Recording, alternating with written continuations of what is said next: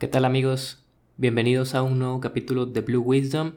Mi nombre es Carlos Francisco Rodríguez y el día de hoy quiero hablarles de un tema que va a ser importante a lo largo de todos los capítulos de este programa, ya que es una de las ideas centrales sobre las que me gustaría que giraran los capítulos, si no todos, muchos de ellos, y que creo que puede ser de bastante utilidad para quienes los escuchan, ya sea que se encuentren ustedes yendo ya a psicoterapia, que tengan contacto con alguien que esté acudiendo a terapia o si bien esta es la primera vez que empiezan a hablar sobre temas en cuestión de salud mental, creo que esto va a ser de mucho valor para ustedes. El tema del que les quiero hablar el día de hoy es el autocuidado, específicamente enfocado en el tema de la salud mental. Creo que no es sorpresa para nadie que dentro de nuestra cultura existe un olvido o un descuido profundo de ciertas habilidades para mantener nuestra calidad de vida. Desde el cuidado de nuestro cuerpo, pasando por nuestra educación sexual y no se diga el tema de la prevención en salud mental. De hecho, yo mismo no fui enteramente consciente de la importancia de este tema ya hasta la segunda mitad de mis veintes, a pesar de que yo estudié psicología. Entonces es por esto que ahora, en la primera mitad de mis treintas, decidí dedicarme a hablar abiertamente de este tema como parte de la prevención en salud mental. Estoy hablando del autocuidado. Así que el día de hoy en este capítulo quiero profundizar sobre esta idea del autocuidado dentro de la salud mental, para que cada vez lo vayas teniendo más presente y para que te des cuenta que son los pequeños detalles de nuestra vida los que cuentan. Entonces, primero veamos, ¿qué es el autocuidado? Según la OMS, el autocuidado es la capacidad que tienen los individuos, las familias y las comunidades para promover la salud, prevenir enfermedades, mantener la salud y hacer frente a las enfermedades y a la discapacidad con o sin el apoyo de un proveedor de atención médica. Entonces, podríamos llamarle autocuidado a todas las acciones que están en nuestras manos, ya sea para prevenir alguna enfermedad o para recuperarnos de ella. Esta idea nace dentro de un paradigma 100% médico, pero me parece que podemos extenderla muchísimo más allá de este. Dentro de nuestro autocuidado podemos incorporar desde las actividades más sencillas y cotidianas como lavarnos los dientes hasta otras un poquito más avanzadas o menos comunes como hacernos un chequeo completo de nuestro cuerpo una o dos veces al año o aprender acerca de cómo funcionan los ciclos de sueño para poder hacer algunas modificaciones en la rutina que nos permitan dormir mejor durante la noche. Por pequeños que parezcan estos detalles, a largo plazo pueden hacer una gran diferencia en nuestro estado de ánimo y por ende ayudarnos a tener una mejor calidad de vida en cuestión de salud mental. Pero ¿cómo trabajar el autocuidado en temas de salud mental? Vamos a pensar primero que durante mucho tiempo gran parte del trabajo de los psicólogos ha sido concientizar sobre la importancia de la atención, es decir, el que las personas vayan a terapia o que reconozcan que quizás necesitan terapia. Pero actualmente me he dado cuenta que cada vez más personas están conscientes ya de esto, sobre todo con las nuevas generaciones. Los más jóvenes son muchísimo más conscientes y más abiertos que hace algún par de décadas para aceptar que necesitan ir a terapia e incluso para buscarla por su propia iniciativa. Y eso me parece que es ya un gran salto a nivel generacional. Entonces, cuando me di cuenta de esto, fue cuando me cayó el 20 de que era necesario empezar a trabajar más en la prevención. Entonces, hoy en día, creo que los psicólogos deberíamos dedicar gran parte de nuestro trabajo no tanto a la terapia, sino a prevenir que alguien necesite ir a terapia. Quizás algunos compañeros puedan llegar a creer que es imposible que una persona no necesite terapia ah, en algún momento de su vida, ya que dentro del el gremio existe una tendencia hacia la narrativa de que todos deberían ir a terapia. Incluso yo mismo durante muchos años también estuve de acuerdo con este mensaje, pero ya no. Así como antes veíamos imposible que la población se concientizara y reconocieran que es importante el tema de la salud mental, que se le diera un lugar en las escuelas, en los trabajos, eh, en las familias, incluso dentro de comunidades religiosas. Hoy en día ya lo encontramos presente en muchos de estos espacios. Claro, todavía no en todos, todavía hay mucho trabajo que hacer en cuanto a esta concientización, pero cada vez es más abierta esta idea, cada vez se caen más los estigmas que antes tenían las personas que se detenían de reconocer la labor de un psicólogo. Entonces, así como antes se creyó que eso era imposible, y se logró en gran parte, creo hoy en día que también es posible el fomentar una cultura donde las personas tengan las herramientas, tengan el conocimiento, tengan la concientización para prevenir que a largo plazo puedan desarrollar problemáticas más graves como los trastornos de ansiedad o la depresión o incluso algunas fobias. Obviamente hay muchas limitaciones, ya que algunos trastornos o algunos padecimientos tienen también una base orgánica, genética, hereditaria, pero al menos hasta donde yo tengo entendido o he escuchado, no es la mayoría. La mayoría son situaciones que a lo largo de la vida se pudieron haber prevenido. Definitivamente la vida de un ser humano es muy compleja. Creo que esto es uno de los principales obstáculos a los que se enfrenta la tarea de la prevención y del autocuidado en cuestión de salud mental. El hecho de que la vida de un ser humano sea compleja significa que van a existir miles de factores que van a estar ya sea fuera o dentro de nuestro poder a lo largo de diferentes etapas. Voy a tratar de simplificar un poco acá las cosas, diciendo que nuestra salud mental se ve afectada tanto por factores pasados como por factores o elementos presentes. Cuando hablo de factores pasados, me refiero a todo lo que has vivido durante tu infancia, tu adolescencia o tu adultez temprana, dependiendo del momento de tu vida en que te encuentres.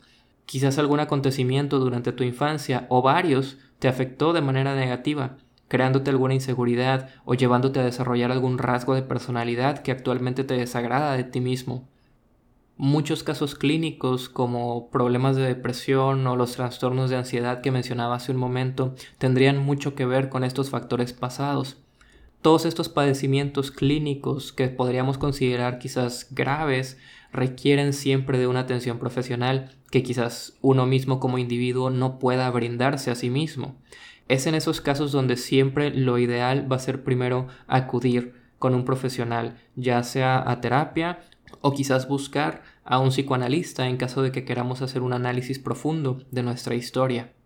En esos casos es donde quizás podría ser frustrante e incluso ridículamente ambicioso querer tratarnos simplemente desde una perspectiva del autocuidado.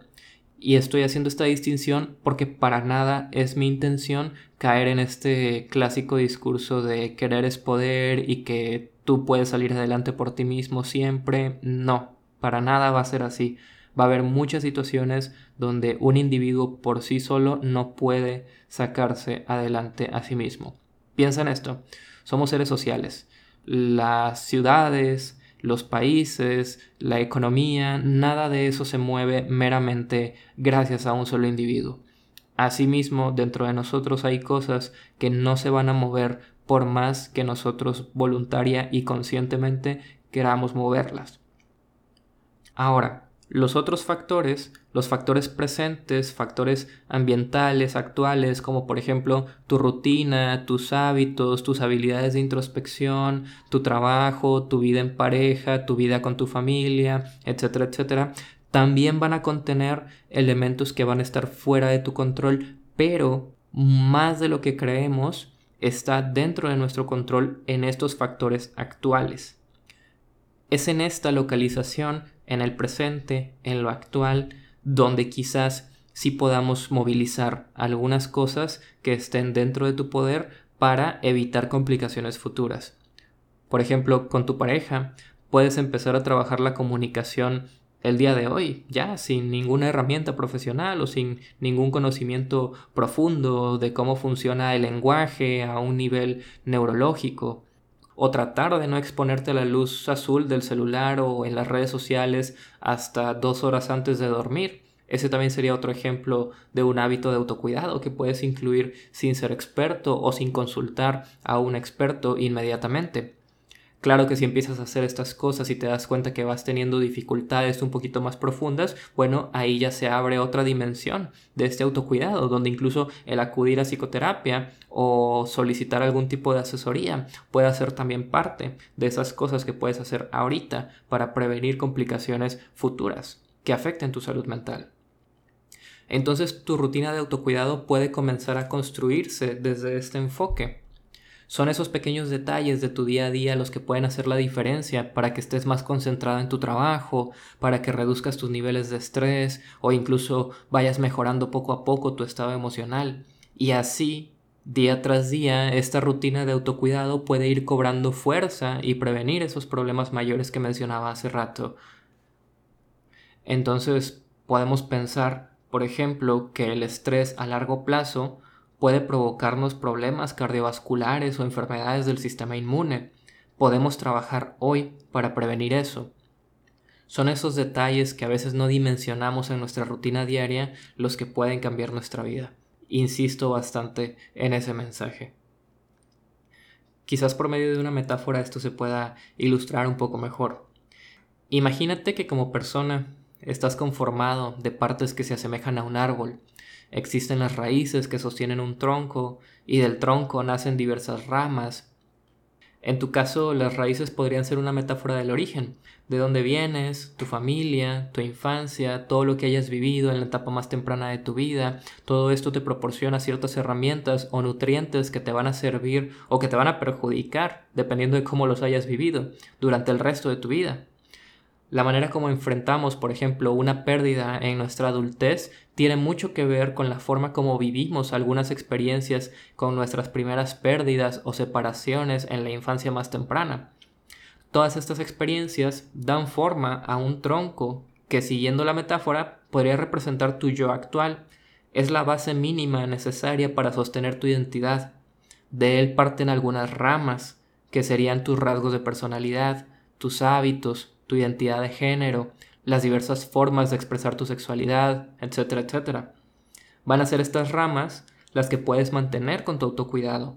Van a ser esas raíces las que quizás puedas aprender a regar para que nutran el resto del árbol. Quizás puedes podar aquellos hábitos que te están haciendo daño para permitir que broten otros retoños que quizás en algunos años sean un poco más fuertes también quizás puedes cambiar la frecuencia con la que riegas tus raíces, escribiendo sobre tu infancia en un diario, nutrir mejor este árbol haciendo ejercicio o mejorando tus hábitos de sueño. Cualquier cosa que esté en tus manos modificar puede ser el primer paso para emprender el camino hacia el autocuidado e influir en tu salud mental. Y como te decía hace unos minutos, si bien hay cosas que no vamos a poder prevenir, hay situaciones que a veces definitivamente nos van a superar o incluso va a haber muchas cosas que tienen una raíz genética, te puedo asegurar que la gran parte de los factores que influyen en tu salud mental hoy están bajo tu control. Y lo que no está bajo tu control, de igual forma se puede trabajar. Piensa, por ejemplo, en el inconsciente. Hay formas de trabajar aquello inconsciente que se resiste al saber o al dominio de la conciencia. Pero insisto, es un aprendizaje constante, es un trabajo constante, pero vale toda la pena del mundo tener esto en mente y empezar a trabajarlo ya. Así que el día de hoy simplemente era ese el mensaje que quería traerte. Si ya lo tenías presente, qué bueno, y si no, creo yo que esta es la oportunidad para empezar a informarte, empezar a trabajar y empezar a construir una mejor versión de nosotros mismos que eventualmente va a repercutir en una mejor versión del mundo. Gracias por escucharme, mi nombre es Carlos Francisco Rodríguez. Si te interesa mi trabajo puedes revisar el blog en la página www.carlosfrodriguez.com. También puedes revisar mis redes sociales. Me encuentras en Twitter e Instagram como Francisco Rod Psi, PSY. Y también está el Instagram de The Real Blue Project, que es el proyecto bajo el cual estoy transmitiendo toda esta información que tiene que ver con autocuidado y prevención en salud mental. Ahora sí, por mi parte es todo el día de hoy. Nuevamente muchas gracias por escucharme y nos vemos en la próxima entrega de Blue Wisdom. Hasta la próxima.